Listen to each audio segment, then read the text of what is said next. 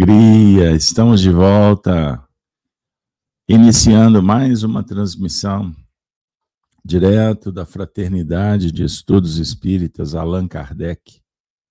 É isso aí, a FIAC Minas, Belo Horizonte, Minas Gerais. É uma honra poder estar com vocês para mais um Apocalipse por Honório. O estudo do livro de João, o último do eixo central que é a Bíblia, a luz do Espiritismo. Sejam todos bem-vindos a esse cenário, que possamos viver um momento importante, especial, que possa marcar a nossa trajetória. É isso aí. Muito obrigado por você ter vindo. Nós vamos iniciar convidando. Vamos juntos? Abrir a janela do coração, a imaginação, a sensibilidade. Vamos trabalhar a mediunidade.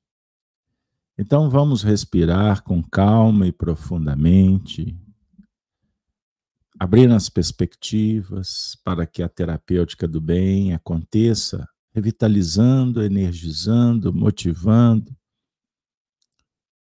Que os amigos espirituais possam cuidar, tratar, envolver a todos. Então vamos iniciar mentalizando um quadro na natureza que te faça bem. Abra a janela, deixe a luz do sol entrar iluminando o seu ambiente, seu coração, sua família. Mas vamos também convidá-los, vamos voar. Deixe os corpos, vamos em espírito. O infinito nos aguarda, o céu é o nosso limite. Vamos juntos despertar a consciência e se sentir pertencente à casa do Pai. O ar, a força, o magnetismo, o amor,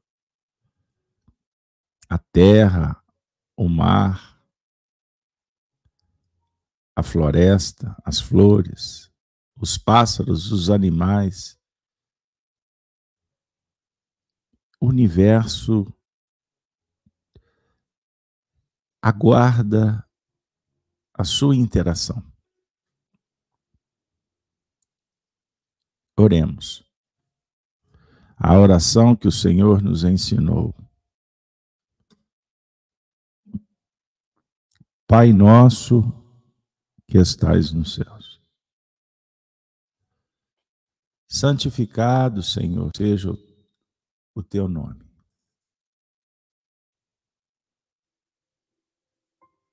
Venha a nós o vosso reino, seja feita. Seja feita a vossa vontade, aqui na terra como nos céus. O pão do corpo, do espírito, dê-nos sempre, Senhor. Perdoa os nossos erros nos ensinando a perdoar, a perdoar, a perdoar a nós mesmos, ao próximo, perdoar e abençoar para superar os limites.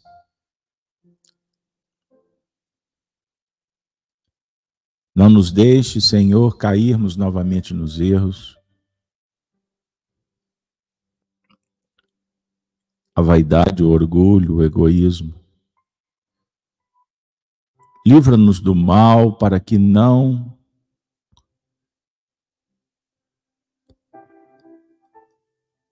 espalhemos o que não é bom para nós, muito menos para o outro. Livra-nos, Senhor, das influências negativas, que não sejamos influenciadores do mal, mas que também nos protejamos, blindamos, cuidamos, para que não hajam frestas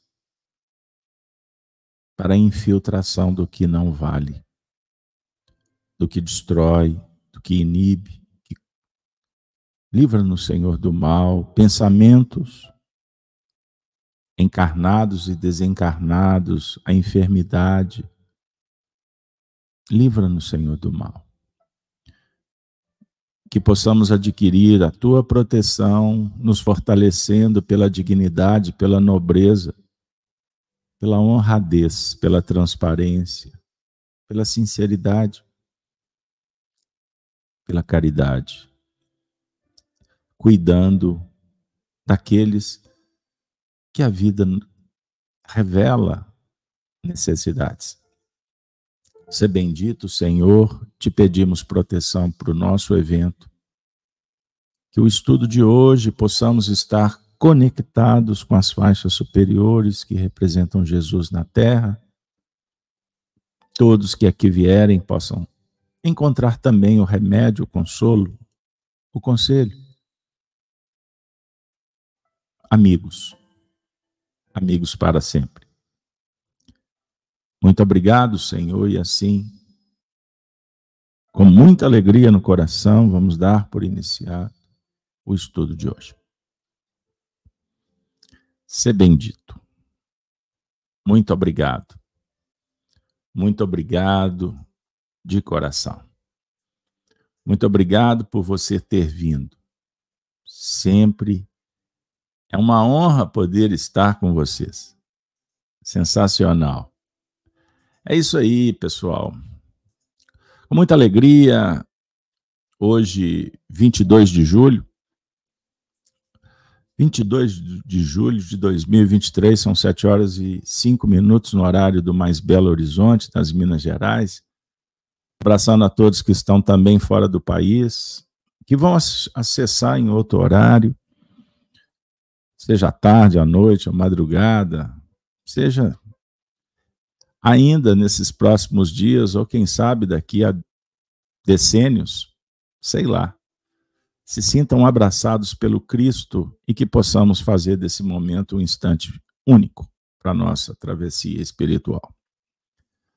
Bom, pessoal, sábado, os nossos encontros trazendo as experiências que adquirimos no Grupo Emmanuel, junto com o Honório Abreu, Belo Horizonte, Rua Perdões, nos anos 2000. Hoje, Honório no mundo espiritual, por certo, com a equipe espiritual, trabalha conosco nos ajudando na interpretação do, das escrituras sagradas, à luz do espiritismo kardeciano. Então, hoje vamos continuar o estudo, estamos fazendo um resumo das cartas, as sete cartas endereçadas pelo Cristo através de João para as comunidades cristãs da Ásia, e na última semana falamos sobre a quinta, a quinta igreja, Sardo, ou Sardes. E hoje nós vamos fazer a segunda parte. No, na totalidade, o encontro 64 dessa nova versão do Apocalipse. Lembrando para quem está chegando, são 7 e 7, que os vídeos estão disponibilizados na playlist, tanto na Rede Amigo Espírita quanto no canal Gênesis YouTube. Abraço a todos que estão no chat, Regina, Leila, todos, Albrei, o pessoal aí. E também os amigos do Facebook. Bora lá? Sem delongas. Tem muito material, como sempre, para trabalhar. Então, hoje nós vamos repetindo, dando prosseguimento à então, segunda parte, Igreja Sardes, que é a quinta igreja. Certinho? Ilha de Pátimos, sempre gosto de abrir falando que o Apocalipse Revelação de Jesus Cristo, a qual Deus lhe deu para mostrar aos seus servos as coisas que brevemente devem acontecer. Primeiro versículo do livro de João. Lembrando Emmanuel, quando comentou a obra As Quatro Babilônias, livro que vocês acham na internet, ele disse, publicado no Reformador, salvo engano, em, 30, em 30, 36, não, foi mais. Acho que 38 ou 39. Depois eu dou a fonte. Ele fala que as falanges do Cristo se aproximavam do cenário planetário para auxiliar no grande momento da transição. Então, estudar o Apocalipse é procurar entender as coisas que vimos, conforme o verso 9, não é isso?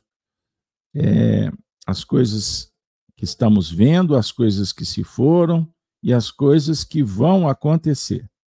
Certo? Bom, pessoal, então vamos direto para a igreja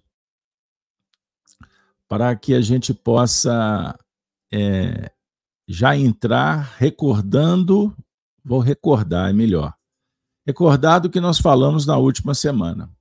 Bora lá? A igreja de Sardes.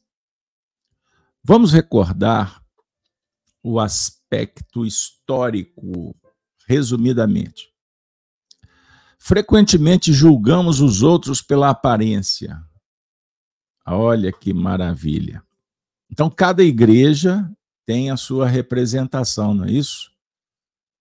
Então, vamos observar o que acontecia comportamento, os cristãos e a atuação de Jesus para com esta comunidade. Então, a igreja de Sardes, antiga Sardes, hoje apenas ruínas, perto da atual vila de Sarte, na Turquia, considerando-se impenetrável. Lembra o que nós falamos? Ela era situada numa rota comercial, Pois bem, produzia ouro, prata, pedras preciosas, lã, tecido, era muito próspera. 546 a.C., o rei Lídio Croeso, ou Creso, desculpa, foi derrotado pelos persas, sob Ciro. Depois subiram pelo mesmo caminho para tomar a cidade de surpresa durante a noite. Assim a cidade inexpugnável caiu quando o inimigo chegou como um ladrão na noite. Em 344, lembramos que a cidade se rendeu a Alexandre o Grande. Enfim, o resumo da carta de Sardes, nós vamos nos deparar com a seguinte condição: poucos fiéis, uma igreja que, quando endereçada a carta estava quase morta. Jesus alerta, aconselha, arrependa-te e fortaleça aqueles que estão ainda firmes, mantenham. E Jesus faz uma promessa. E a promessa será vestida de branco, e, e aqueles que se confessarem vão vencer. Eis um dos pontos fundamentais, essenciais desta carta. Agora, o que, que nós vamos fazer? A leitura. Vamos ler o texto da carta para que possamos é, retomar aonde paramos no último encontro. Bora lá? Então, com vocês, o texto em tela. Deixa eu disponibilizar aqui vou acompanhar com vocês. E ao anjo, deixa eu colocar aqui. E ao anjo da igreja que está em Sardo, escreve: Isto diz o que tem os sete Espíritos de Deus.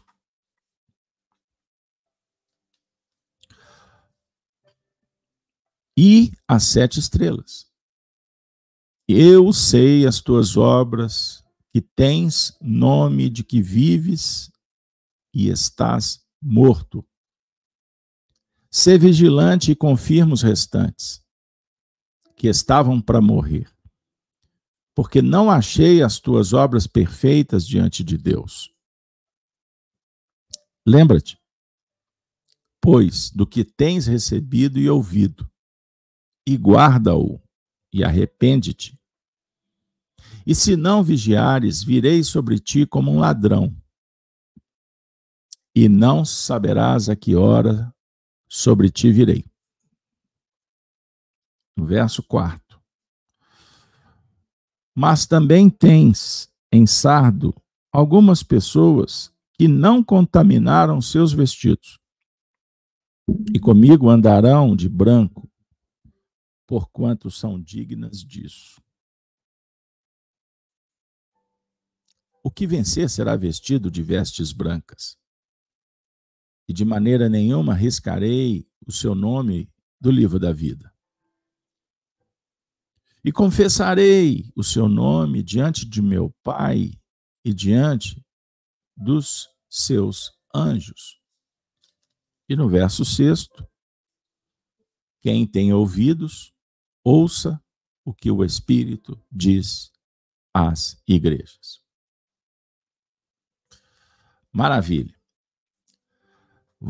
Agora, vou dar uma passada rápida nos versos, só para a gente fazer a conexão com o último encontro. Primeiro versículo: E ao anjo da igreja que está em Sardo, escreve.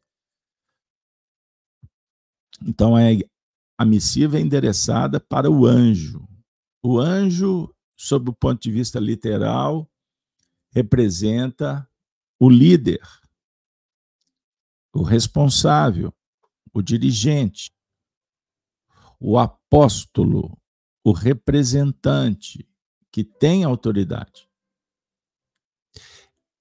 A missiva não pode ser endereçada, vamos dizer assim, para o leigo, a missiva, a missiva não é vulga.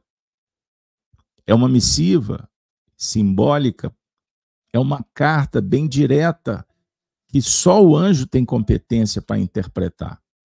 Sob o ponto de vista íntimo, é aquela condição do despertar da consciência. E quando despertamos, face à análise do contrastes, a inteligência que trabalha com a sinceridade,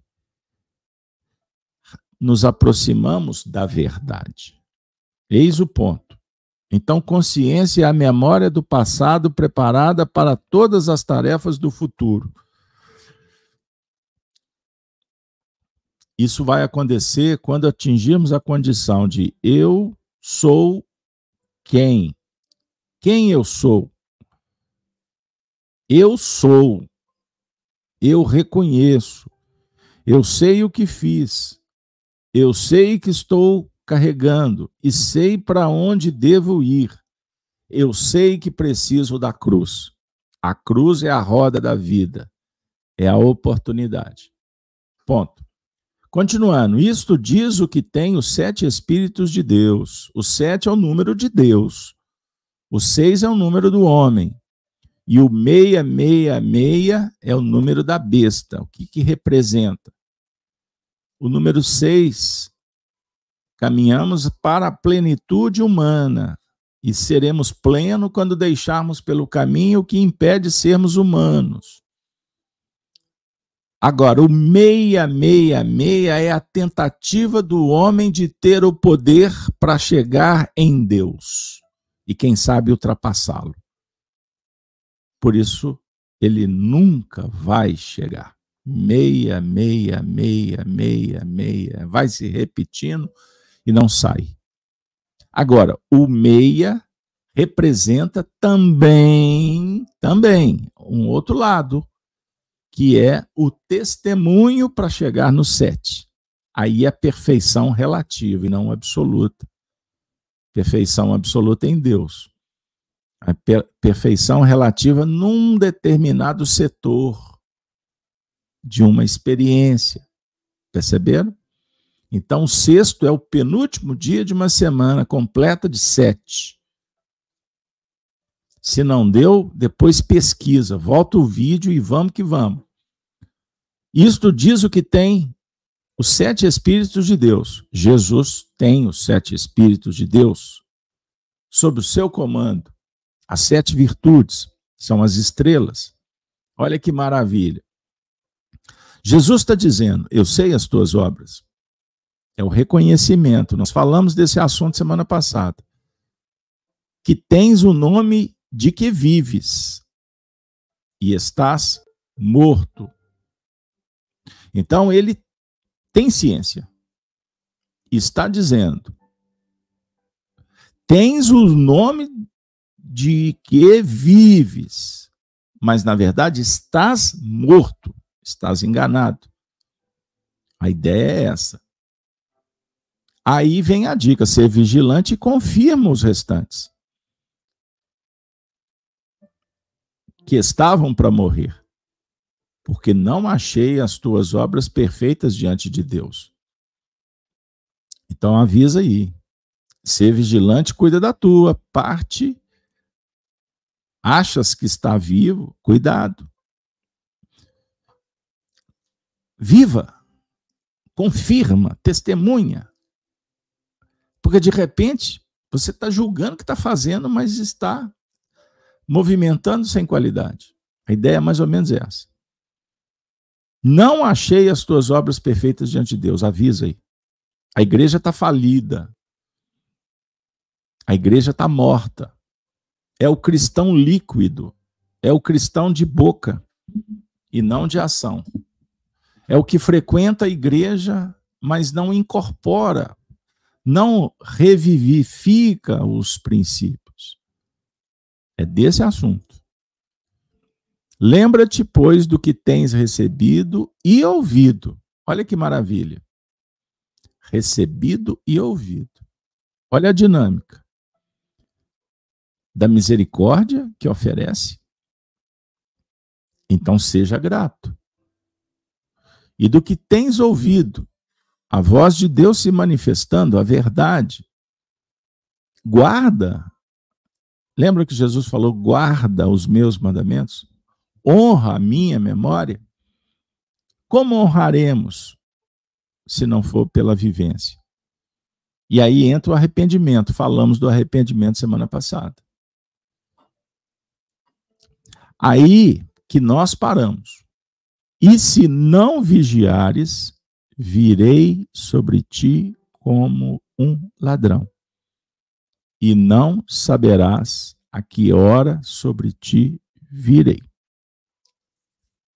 Gente, bora lá, hein? Agora que vai ficar. A nossa aventura vai ficar tensa. Será? Não, não pense dessa forma. O Apocalipse vai dizer para a gente o seguinte: escreve, escreve, anota aí, as coisas que vistes. O que, que você está vendo? Anota, registra estuda. Para você chegar na condição de alcançar o que elas rep representam. Para que serve? Qual a função? Porque daí você vai se movimentar, se preparando para as coisas que hão de acontecer. Depois dessas, é um processo. Perceberam? Então, Disse Jesus: a cada dia basta o seu mal. Lembram que o livro do Apocalipse ele é aprovação, reprovação, instrução e promessa? Então Jesus está aprovando as boas obras e reprovando, alertando sobre a ausência das boas obras. Mas ele não se limita à reprovação, ele instrui. Ele dá o elemento, o livro, a escola. Ele oferece professores para os alunos. E nessa instrução ele também faz uma promessa, ou seja, vivas Lembram da passagem do jovem mancebo que perguntou a Jesus o que fazer para herdar a vida eterna? Ele perguntou: O que está escrito na lei? E como a lê? Como você vê? Como você interpreta o que está escrito? Mas primeiro me diga, o que está escrito? Amará a Deus. Pois é. Agora, como é que você lê isso?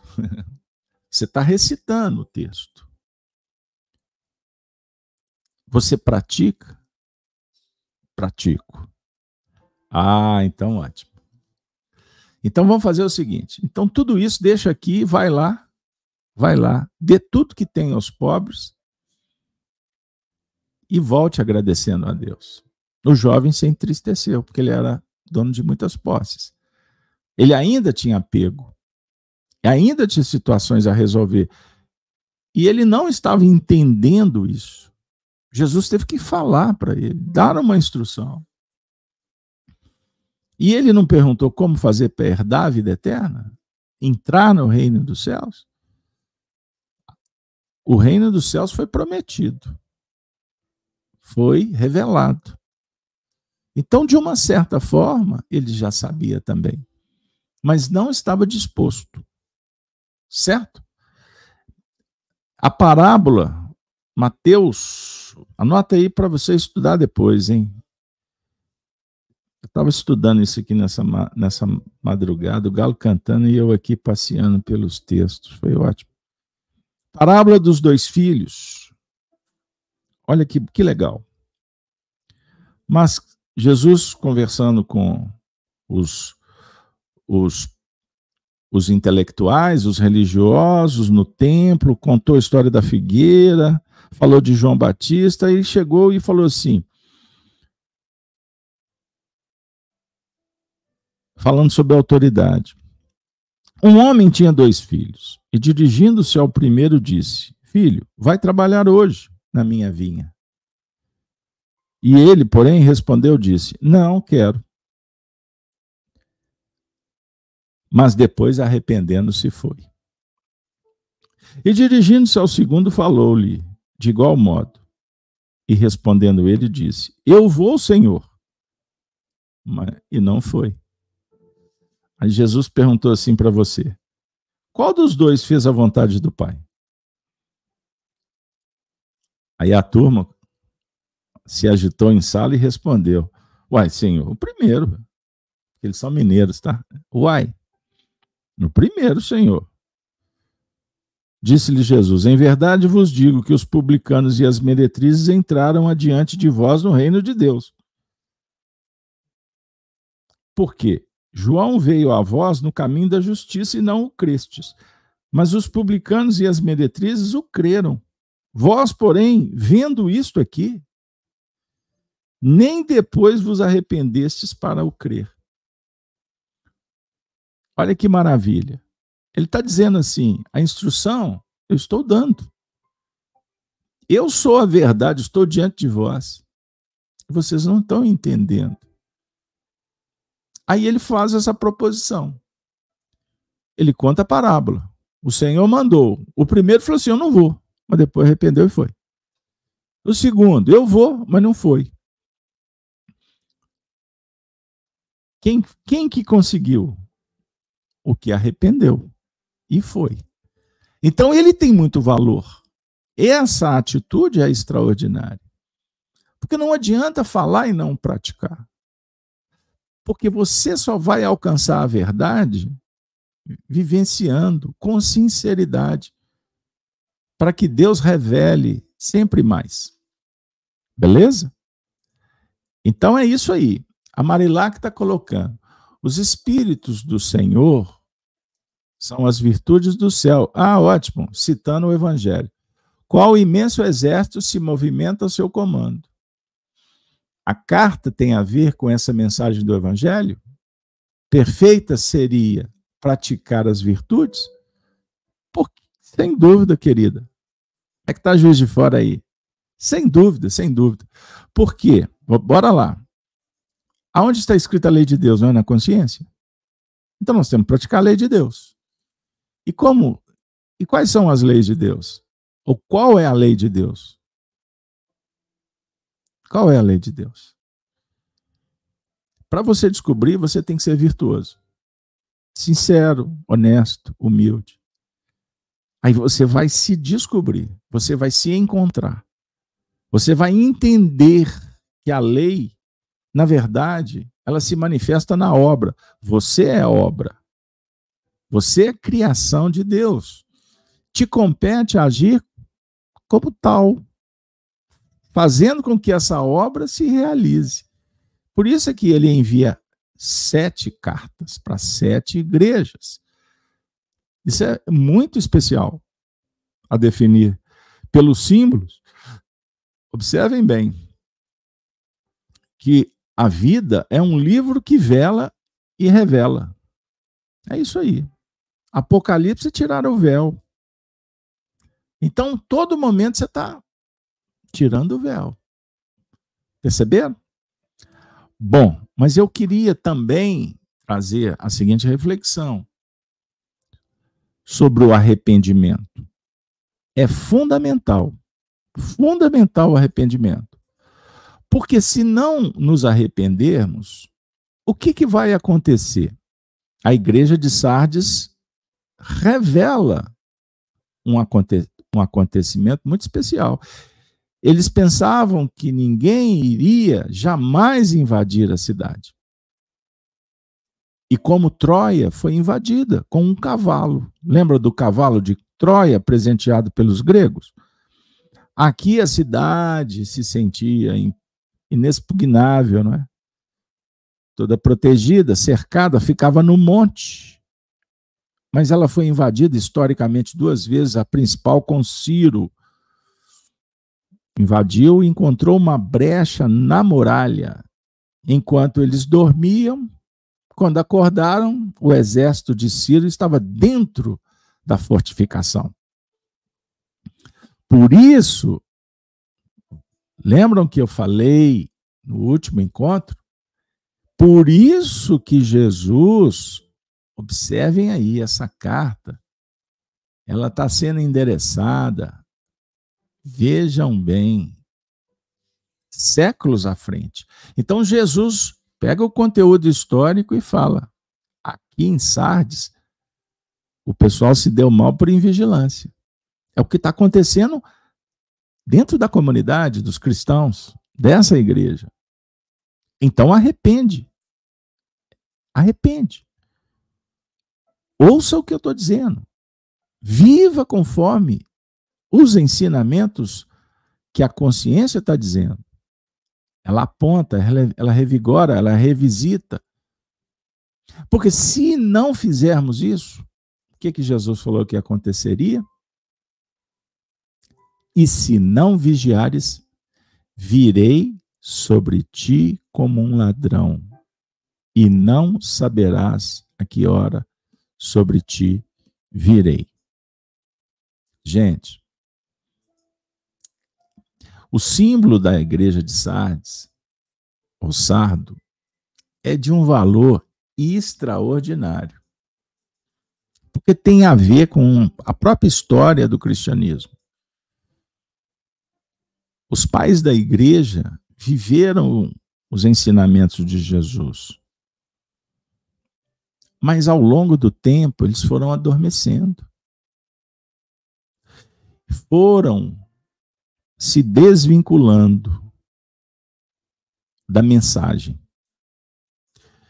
E o interessante, porque Jesus vai usar o simbolismo do ladrão. Você não saberá que hora virei contra você. A ideia é essa. É por isso esse negócio das pessoas tentarem adivinhar que hora que o Cristo vai voltar, a data Ninguém sabe. Ele está dizendo: eu virei como um ladrão. Então fica vigiando, não dá para adormecer. Ninguém sabe, porque ninguém sabe mesmo. É interessante a gente observar o desfecho da carta, porque ele vai estar tá falando que aqueles que vigiarem serão purificados com as roupas, Daqui a pouco a gente fala, os vestidos de branco. É?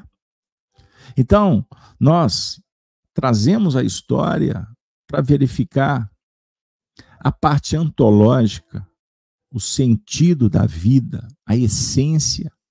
Isso é fundamental, porque senão a gente se perde, a gente se conspurca com os interesses egóicos. Perceberam? Ele está falando sobre o livro da vida. O nome não será apagado do livro da vida. Lembram da, do, da árvore da árvore da vida lá do, do livro Gênesis? Pois bem, é isso aí. Então, em todas as localidades, o Cristo endereçou a sua mensagem. Mas a maioria, a maioria das igrejas adormeceram. Vocês já estudaram o livro A Caminho da Luz, do nosso amigo Emmanuel, professor?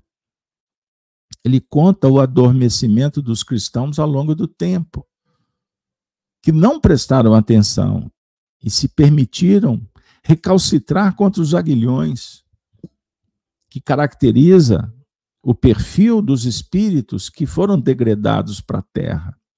A raça adâmica, rebelde, indiferente.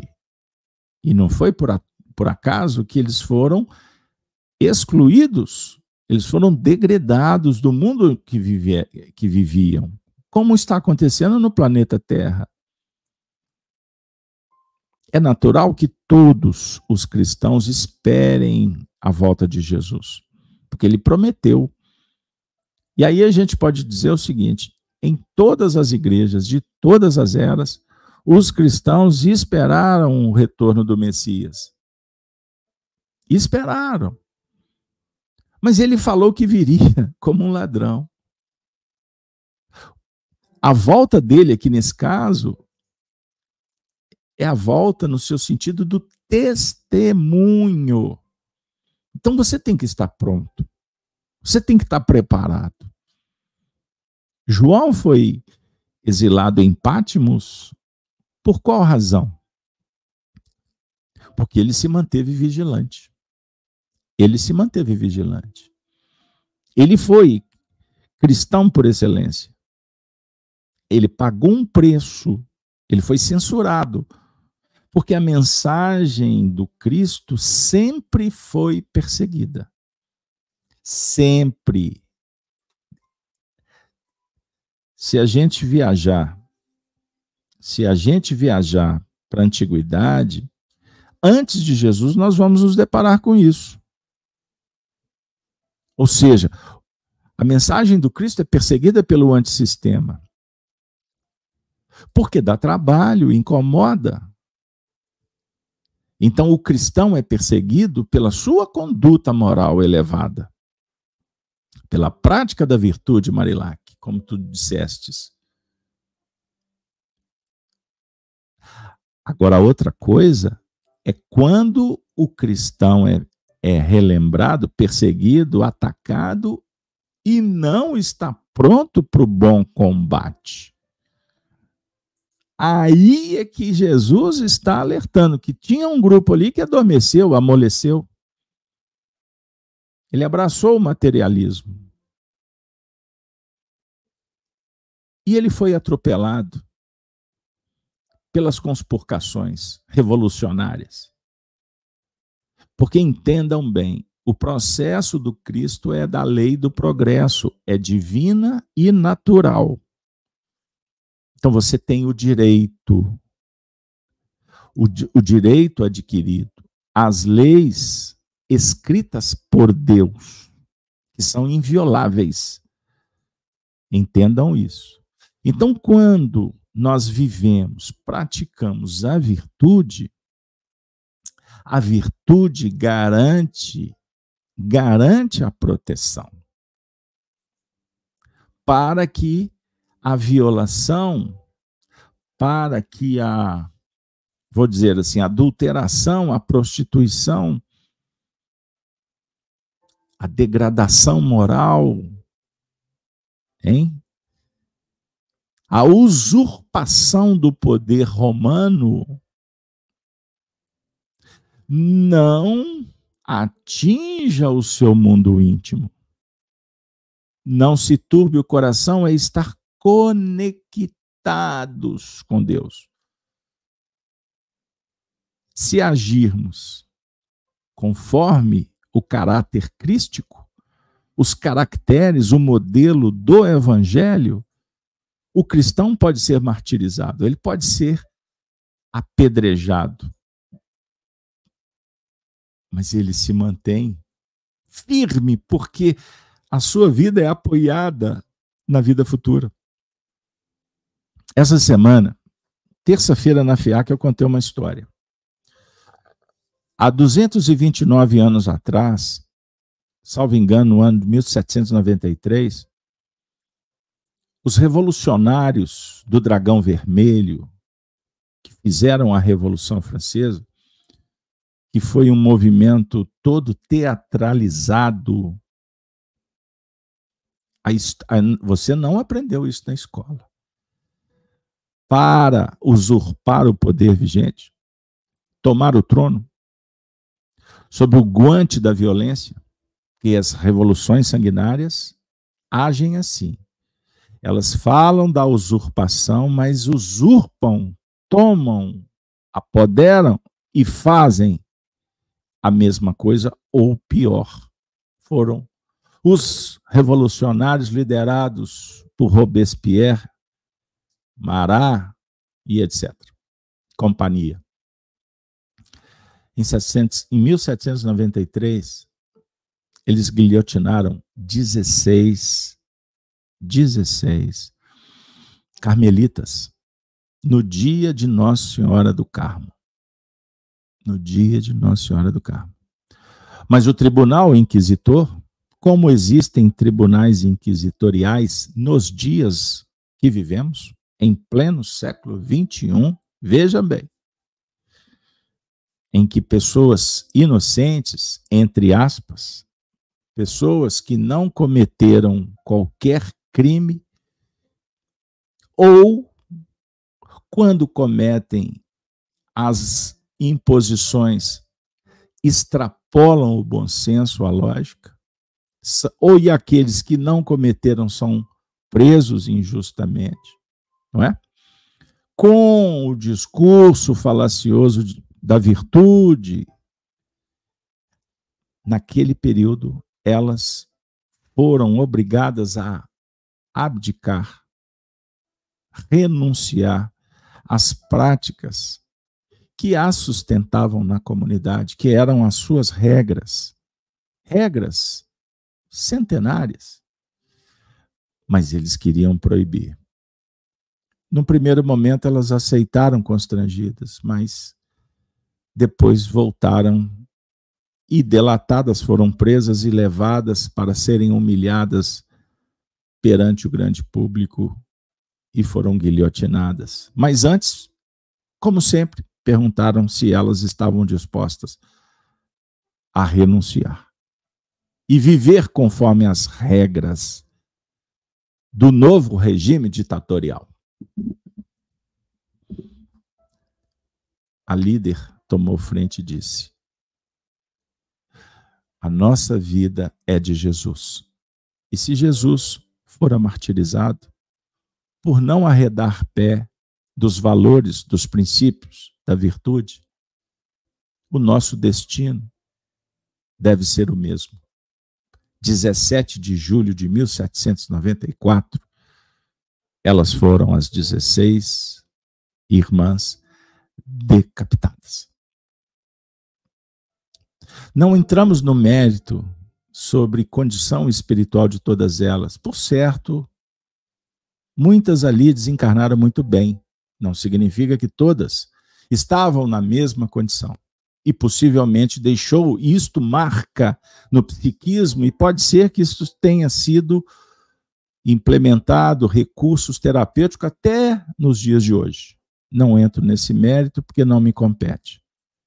O certo é que todos aqueles promoveram a perseguição em nome do dragão, usurparam e tomaram o poder, por certo, estão respondendo por isso de uma forma que possam se despertar, que possam confessar, admitir os seus erros e entrar num processo que Kardec trata de uma forma esplendorosa no regime de expiação para reparações e provas necessárias, e com isso se converterem e ascenderem aos páramos celestiais.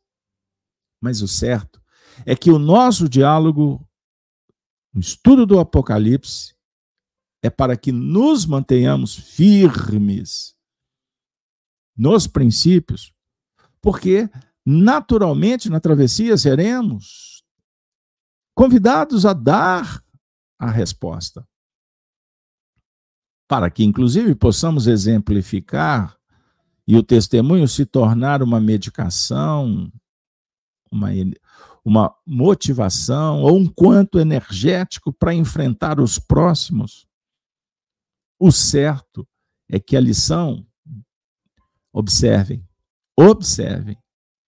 Porque senão a gente leva no pé da letra e morre na letra. O Cristo está dizendo: E se não vigiares, virei sobre ti como um ladrão. Ele não está se comparando com o ladrão.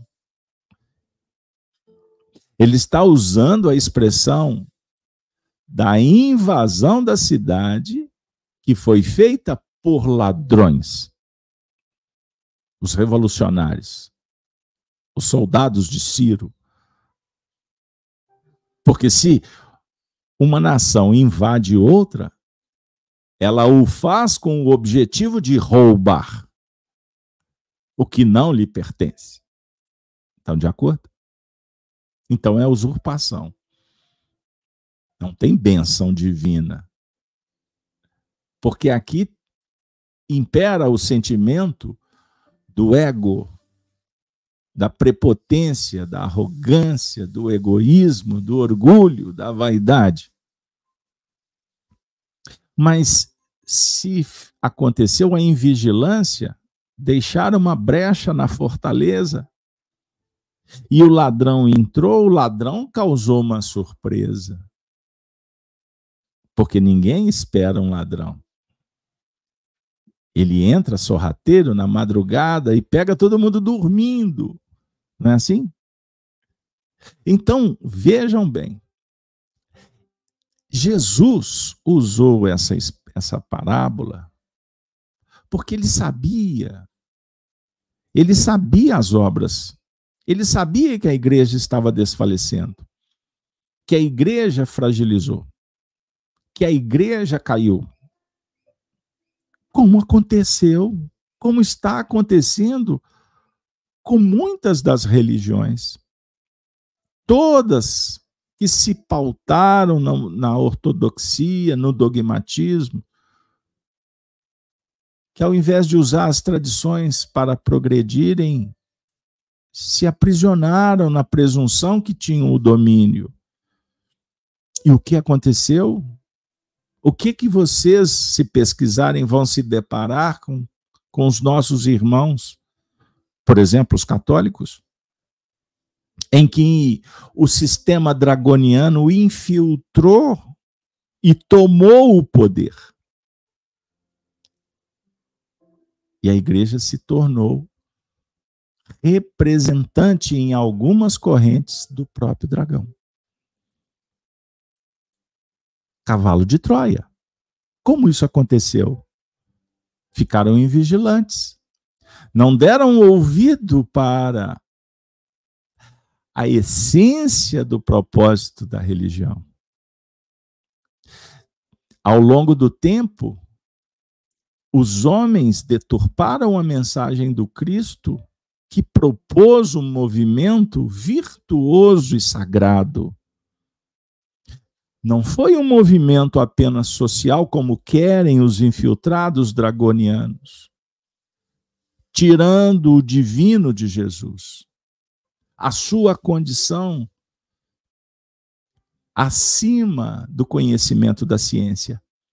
a sua condição de manipulação de energia, de ter autoridade para fazer o que ele fez e até hoje não ter ainda a ciência chegado perto da compreensão de como ele o fazia. Sabem que, fiz, que ele fez. Então, muitas vezes é mais fácil negar, passar ao longe, dizer que é um milagre por falta de competência, porque não é chegado ainda a hora. O Espiritismo se aproximou, dialogou com o fluido cósmico universal, teorizou comprovando o perispírito, o magnetismo, a mediunidade, a, in, a intervenção do mundo espiritual. O Espiritismo entende Jesus como o representante máximo no nosso cenário terreno do poder divino, aquele que sabe, que tem a ciência extraordinária, metafísica, que representa o Pai junto à humanidade, com autoridade, sem conspurcar a vontade do Pai, mas nem o Espiritismo ainda se aproximou do gigantismo moral do Cristo. Entendam bem. Então, nós espíritas podemos, para não dizer que cometemos os mesmos erros, quando queremos tomar posse de um conteúdo intelectual, de falar de uma fé raciocinada, mas sem iluminar o coração, sem iluminar a mente com a força crística através do movimento da conversão verdadeira, da entrega solene, amorosa e virtuosa ao Senhor. Jesus, no capítulo décimo do Evangelho de João, quando se autoproclama o pastor das ovelhas, é a citação que nos conecta com o ladrão. Ele diz assim: Vou trazer para vocês literalmente. Um instante. Aproveita, pega a sua Bíblia aí, vem comigo. Bora. Bora lá. Capítulo 10. Na verdade, na verdade, vos digo, esse texto é extraordinário. Aquele que não entra pela porta no curral das ovelhas, mas sobe por outra parte, é ladrão e salteador. Aquele, porém, que entra pela porta é o pastor das ovelhas. A este o porteiro abre, e as ovelhas ouvem a sua voz, e chama pelo nome as suas ovelhas e as traz para fora. E quando tira para fora as suas ovelhas, vai adiante delas, e as ovelhas o seguem, porque conhecem a sua voz. Mas, de modo nenhum seguirão o estranho, antes fugirão dele, porque não o conhecem a voz dos estranhos. Jesus disse-lhes esta parábola, mas eles não entenderam que era que ele lhes dizia. Tornou Jesus a dizer-lhe: Em verdade, em verdade vos digo que eu sou a porta das ovelhas. Todos quantos vierem antes de mim são ladrões e salteadores. Mas as ovelhas não os ouviram. Eu sou a porta. E se alguém entrar por mim, salvar-se-á, entrará, sairá e achará pastagens. O ladrão não vem senão a roubar a matar e a destruir. Eu vim para que tenham vida e a tenham com abundância. Eu sou o bom pastor. O bom pastor dá a sua vida pelas ovelhas. E conclui dizendo: Mas o mercenário e o que não é pastor, de quem não são as ovelhas, vê vir o lobo e deixa as ovelhas e foge. E o lobo as arrebata e dispersa. Ora, o mercenário foge porque é mercenário e não tem cuidado das ovelhas.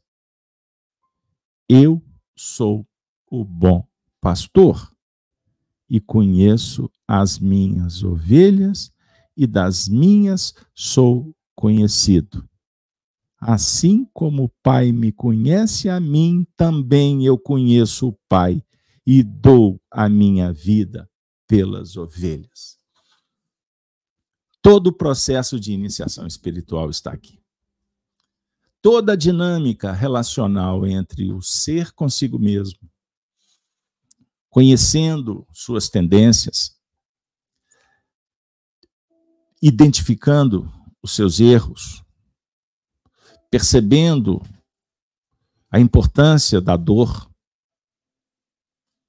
como sublimação, o erro como experiência, e alcançando o entendimento que toda dificuldade, na verdade, é uma medida de avaliação.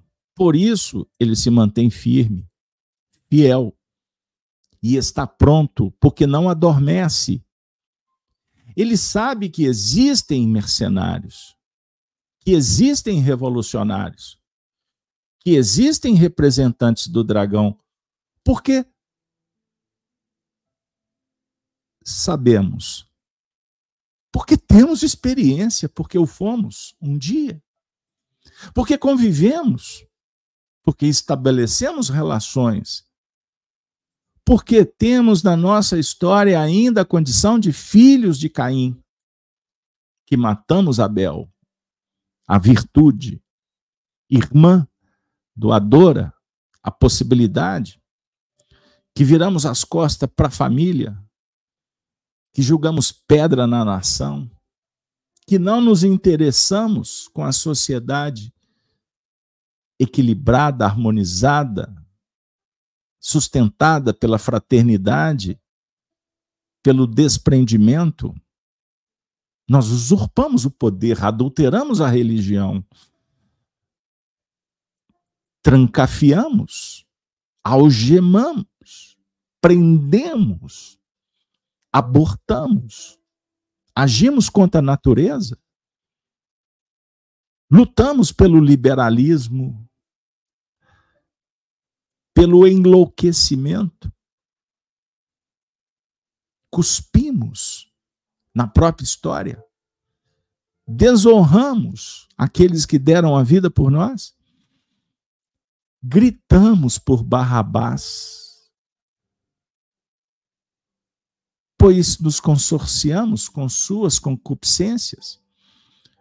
Era melhor soltar o criminoso e prender o justo repetindo as histórias dos mártires em todos os períodos, como estamos assistindo agora na rede social, no convívio do lar, da família, no ambiente do trabalho.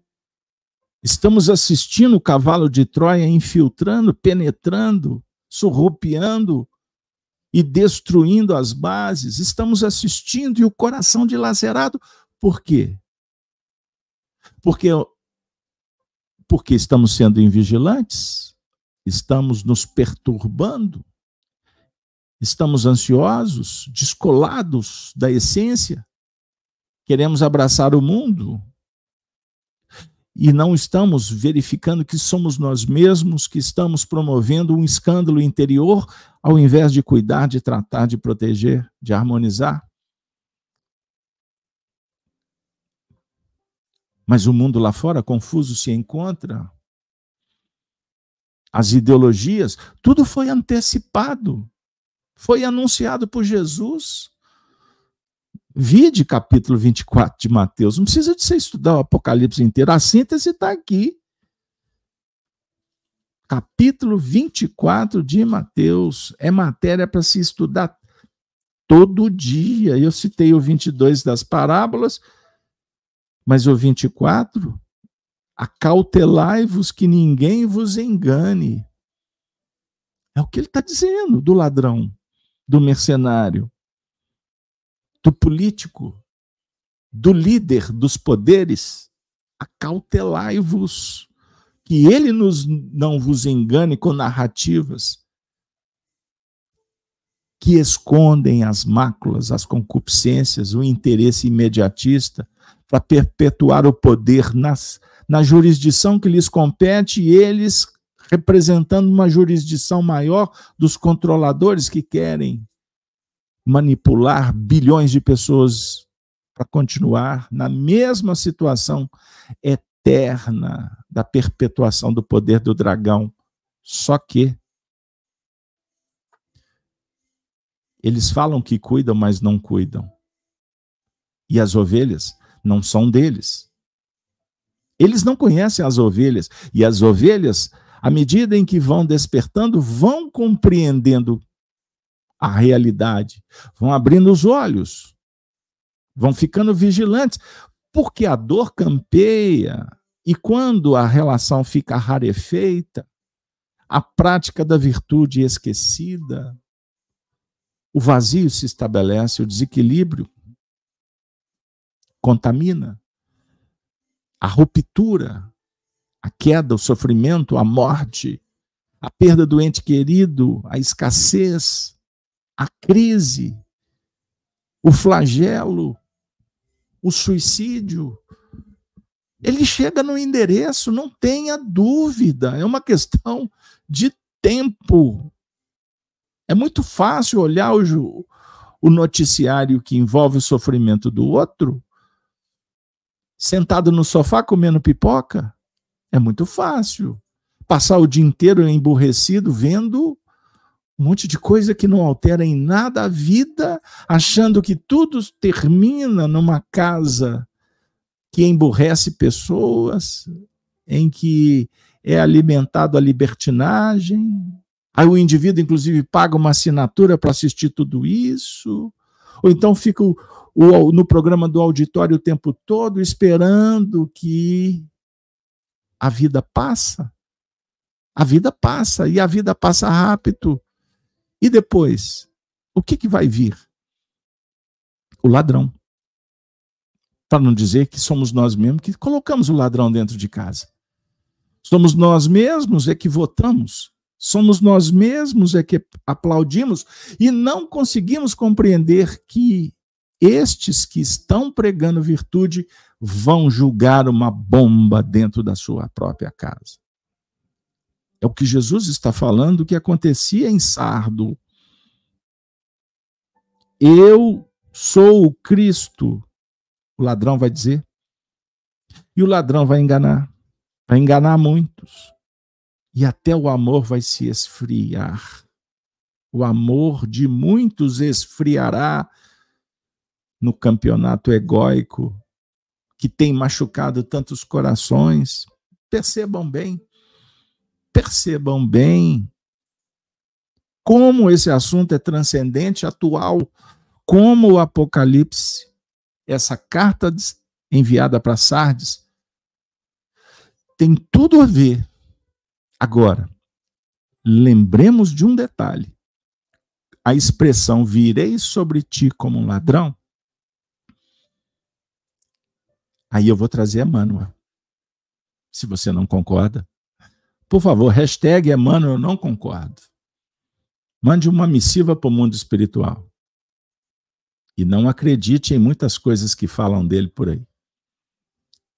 Porque tem muita gente falando em nome do Chico e do Emmanuel que a gente vê claramente que não representam. Acautelai-vos. E eu, vira e mexe, chega comentários, perguntas para nós, falando assim, mas não bate uma coisa com a outra. Espero que esteja respondendo quem mandou essa semana. Por, o que que não bate? O que alguém disse? Ou não bate com a lógica, com o bom senso? Então a dica para o estudante não é ficar ouvindo o que o pretenso professor está dizendo. Porque tem muito professor que sabe tanto quanto uma porção de alunos. Com todo respeito, aqueles que deveriam ser sacerdotes e não o são. E alguns, até por, por limitação, não é por má intenção, estão em busca do salário mensal, mas não tem preparo, não tem tempo para investir. Mas eu não tenho dúvida de que quando, diante da, do travesseiro, da consciência, alguma coisa diz, está faltando honestidade. Porque em qualquer setor de atividade nós precisamos adquirir competência, habilidade, conhecimento para não brincar com o sentimento alheio, com a vida das pessoas tirando esperanças, oportunidades, e um bisturi pode levar alguém à morte.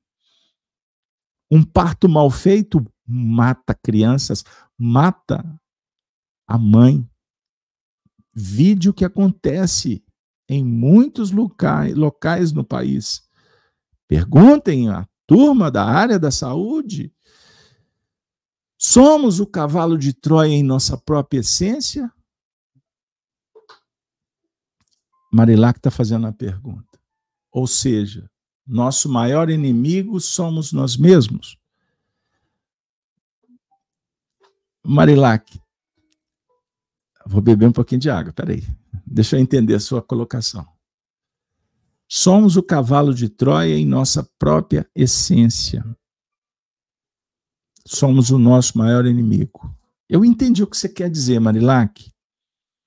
Mas, se você me permite, pelo carinho que você tem com a gente, nós contigo também, não vamos. O que, que você acha da gente rever?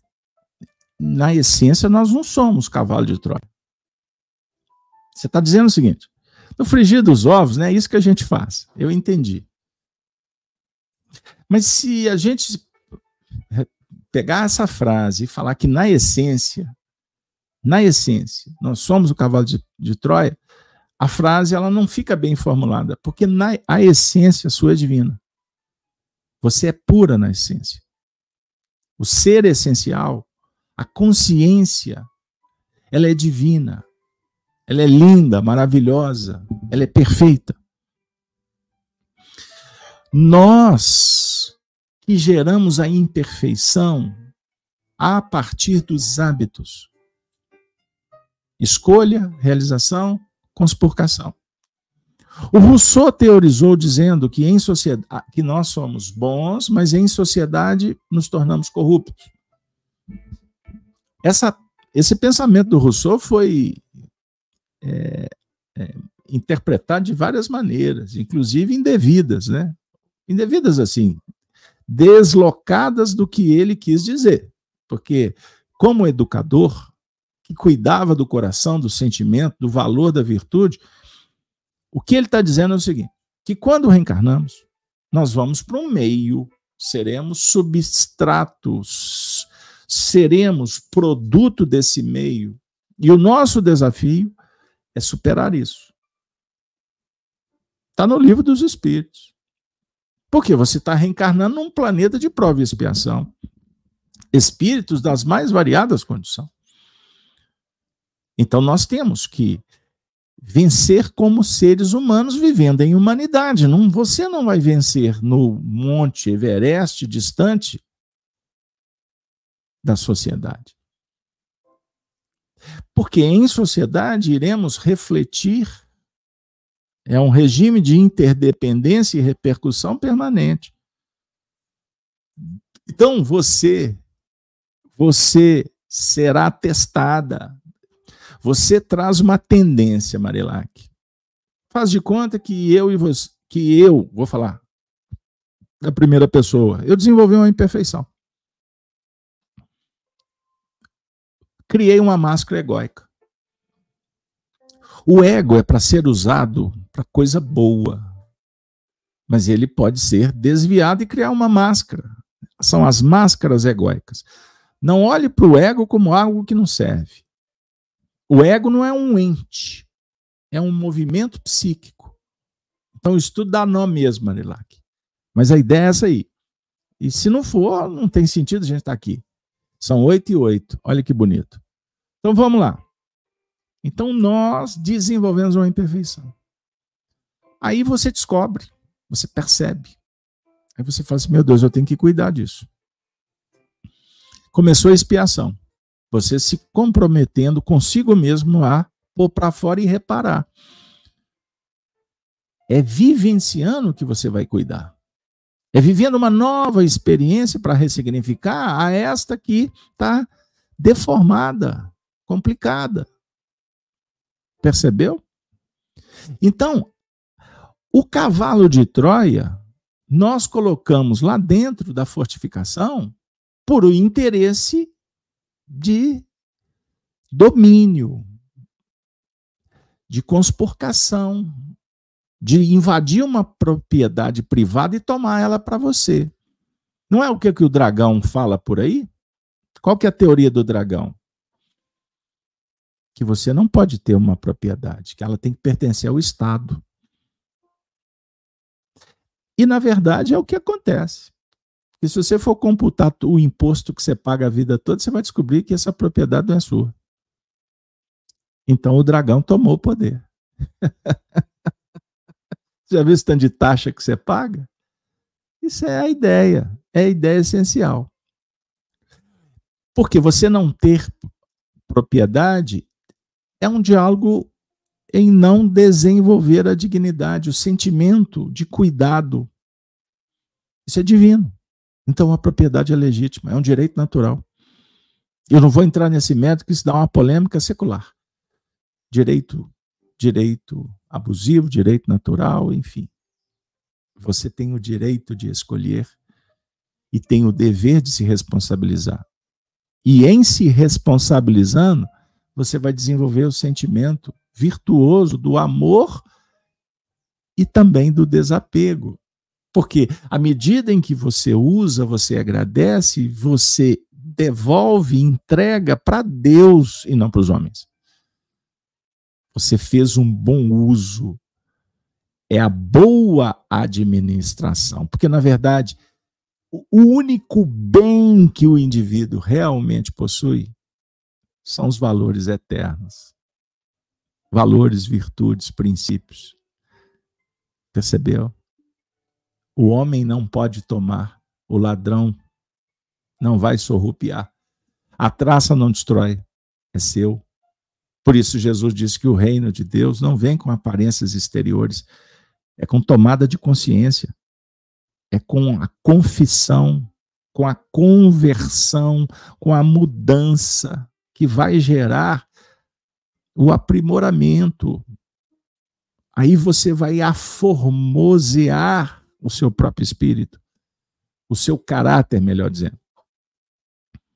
Você não vai construir uma máscara para mostrar para os outros, mas você vai se revelar como você é, sem máscara. Lembra quando Paulo disse que em parte vemos, em parte profetizamos, mas um dia veremos face a face? Ele está em conexão com Jesus quando disse: Eu e o Pai somos um. Eu vejo, eu sei a, eu faço a obra que é do Pai, não é minha. Percebeu o gigantismo desta lição? Então, minha amiga e meu amigo, eu vou dar uma dica para vocês, hein? Para casa, para casa amor. Ai, que beleza, hein? Anota aí, anota aí. Lição 145, livro Fonte Viva, Emmanuel Chico, Guardai-vos dos cães guardai-vos dos cães. Vejam bem o paralelo que Emmanuel faz desta expressão guardai-vos dos cães. Paulo Filipenses. Posso ler? Dois minutos. Somos imensa caravana de seres na estrada evolutiva, a movimentar-se sob o olhar do divino pastor, em demanda às esferas mais altas. Em verdade, se prosseguimos caminho afora, magnetizados pelo devotamento do condutor divino, inegavelmente somos também assediados pelos cães da ignorância, da perversidade, da má fé. Aí ele vai dizer né, que ele está tá se referindo aos cães, os animais queridos, quando domesticados, ternura, não são desses cães. É o símbolo dos adversários sistemáticos do bem. Os lobos atasalham reputações dignas, estimam a maledicência, exercitam a crueldade, sentem prazer com a imposição tirânica que lhes é própria. Desfazem a conceituação elevada e santificante da vida desarticulam o serviço dos corações bem intencionados. Atiram-se desvairadamente à substância das obras construtivas, procurando consumi-las ou pervertê-las. Vomitam impropérios e calúnias gritam levianos que o mal permanece vitorioso, que a sombra venceu, que a miséria consolidou o seu domínio na terra, perturbando a paz dos servos operosos e fiéis. E quando o micróbio do ódio ou da cólera lhes exercita a desesperação, Ai daqueles que se aproximam generosos e confiantes. É para esse gênero de irmãos que Paulo solicita de nós outros a conjugação do verbo guardar. Vigiai. Preparai. Para eles, pobres prisioneiros da incompreensão e da ignorância, Resta somente o processo educativo, no qual podemos cooperar com amor, competindo-nos reconhecer, contudo, que esse recurso de domesticação procede originariamente de Deus.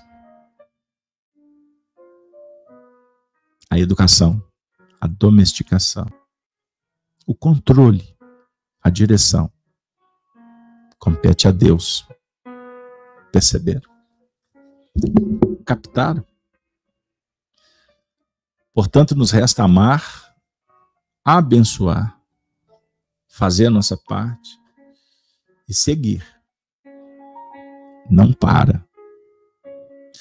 Não se detenha. Não retroceda. Descubra o que te contamina que faz mal. Passa adiante. Entenda isso. Eu tenho batido nessa tecla respeitosamente. Existem bilhões de pessoas que estão viciadas com um celular. Viciadas. Porque aqui tem tudo.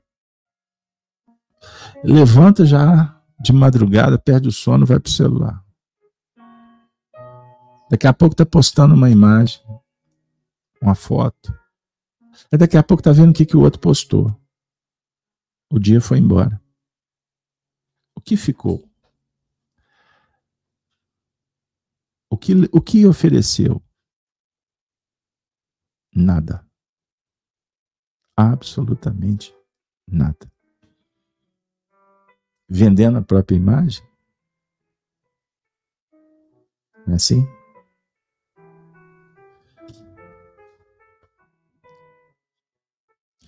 Isso significa descolamento. significa afastamento da essência. Não tem problema nenhum você fazer uma foto e guardar de lembrança, viu, gente? Eu sei que eu vou ser cancelado de novo. Vocês estão entendendo o que eu estou dizendo?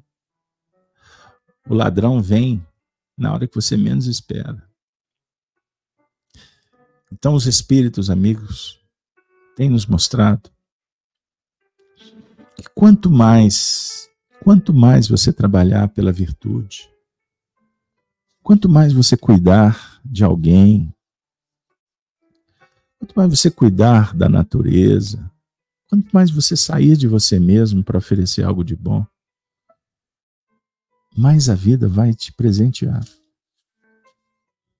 Você vai sentir bem-estar. Você sabia que hoje já tem estudos que provam que nós podemos nos alimentar mesmo do bem, como disse André Luiz, o amor alimenta as almas. Isso pode garantir saúde e perpetuidade. Você pode ganhar mais tempo de vida pela sua capacidade de cuidar das pessoas. Mas não é cuidar no sentido de dominar. É no sentido de oferecer, de, de dar atenção. Não é resolver o problema delas, mas compartilhar os teus sentimentos com elas. Se vivemos um período tão difícil, é porque nós precisamos. Agora, não adianta precisar se nós não temos disposição. Paulo, Paulo de Tarso fala desse período quando ele diz que nos últimos dias sobrevirão tempos trabalhosos, porque haverá homens amantes de si mesmos, avarentos, presunçosos, soberbos, blasfemos, desobedientes a pais e a mães, ingratos e profanos, sem afeto natural, sem afeto natural O que, que ele está falando? Agindo contra a natureza. Tudo que acontece contra a natureza pode a pauta querer mudar a lei divina, mas não vai mudar. Não vai mudar, mesmo se tiver uma caneta, uma lei, uma regra mesmo se tiver com toda a polícia, o exército, o judiciário do lado, não vai mudar a regra divina.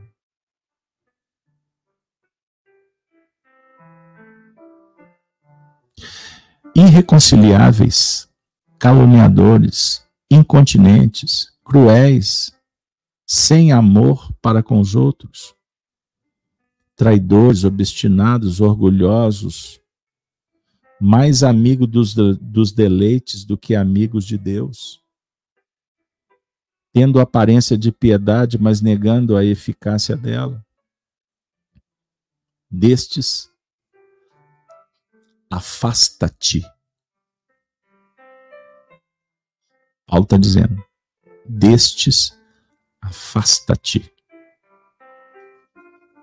Porque deste número são os que se introduzem pelas casas e, lev e levam cativas mulheres nécias, carregadas de pecados, levadas de várias concupiscências, que aprendem sempre e nunca podem chegar ao conhecimento da verdade, porque não tem virtude, não chega na verdade. E como Janes e Jambres resistiram a Moisés, assim também estes resistem à verdade, sendo homens corruptos de entendimento e réprobos quanto à fé. Não irão, porém, avante, porque a todos será manifesto o seu desvairio, como também o foi o daqueles os escândalos acontecem. Termino alertando. A testemunha, o testemunho chega como um ladrão. Não é que Deus vai agir como um ladrão, mas quando invigilantes, quando nécios, iníquos, quando negligenciamos, quando adulteramos, prostituímos, corrompemos, sabe o que, que a gente está fazendo espiritualmente? A gente abre a porta da casa. Aí, por uma questão de atração magnética, o ladrão vem. O ladrão vem, toma posse. E ele só vai sair do poder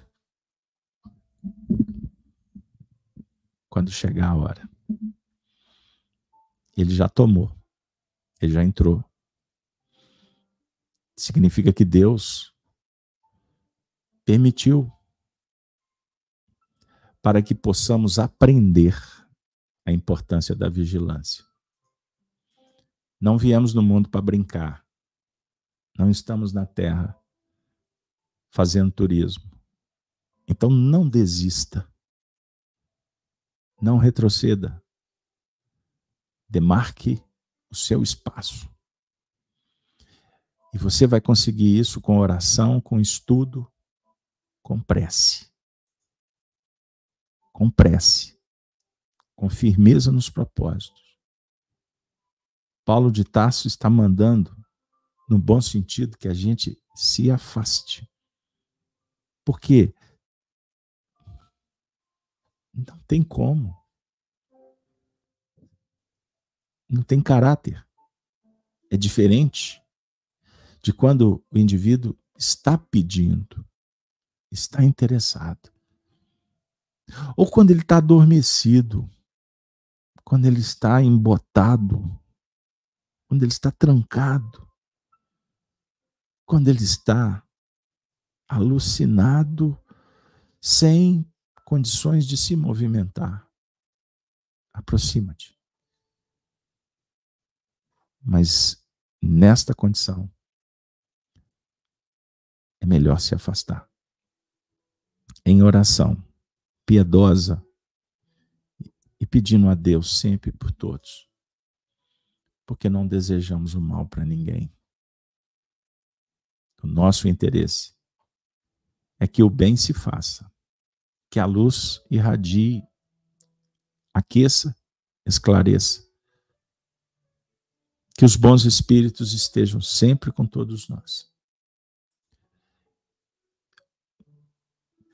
E que possamos, com isso, para a gente concluir o trabalho, recordar que em Sardes, Jesus está dizendo: o que vencer será vestido de vestes brancas e de maneira nenhuma riscarei o seu nome do livro da vida.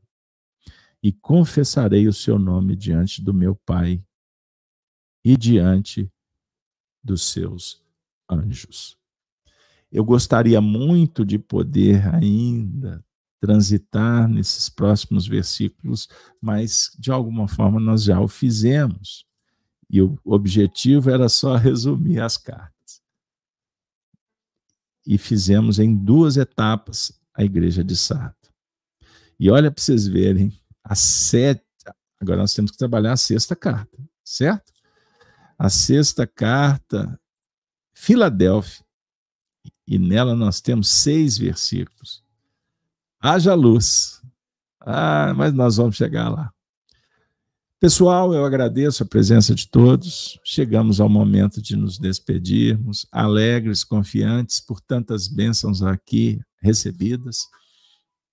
Desejo para vocês um ótimo final de semana. E aos amigos, ah, tem um convite para encerrar. Amanhã estarei na nossa querida São Paulo, especificamente na região da cidade de São Carlos, perto de Araraquara Vamos fazer um seminário a convite do nosso amigo Arthur Valadares. É, o seminário falando, é um grupo de evangelho, né, o NEP, que ele coordena lá na, na cidade, é um grupo que está lá firme nos estudos, e eles nos chamaram para falar um pouquinho sobre Emmanuel e Chico. E o seminário tem o tema Chico Xavier, Árdua Ascensão. Chico Emmanuel, Árdua Ascensão. Então, nós vamos refletir mais um pouco, vamos conversar com os amigos da região sobre a importância do Evangelho em nossas vidas e os exemplos que nos foram dados por esses ceareiros do Cristo. Convido vocês, nós vamos transmitir no canal Gênesis, é, espero que vai dar certo. Amanhã, a partir das 8 horas, a gente está soltando um sinal aqui no canal. Eu não vou transmitir pela rede Amigo Espírita, porque já tem uma programação previamente marcada. Mas endereço um abraço a todos os meus amigos da rede e convido, então, vem, vamos transitar aqui no canal Gênesis amanhã. 8 horas da manhã, estaremos firme numa festa de evangelho. Pessoal, Deus conosco, Ave Cristo, muito obrigado um ótimo final de semana para vocês. E sábado que vem, com a graça de Deus, estaremos de volta para mais um estudo do Apocalipse por Honório. Valeu? Um abraço, um abraço, um abraço para todos.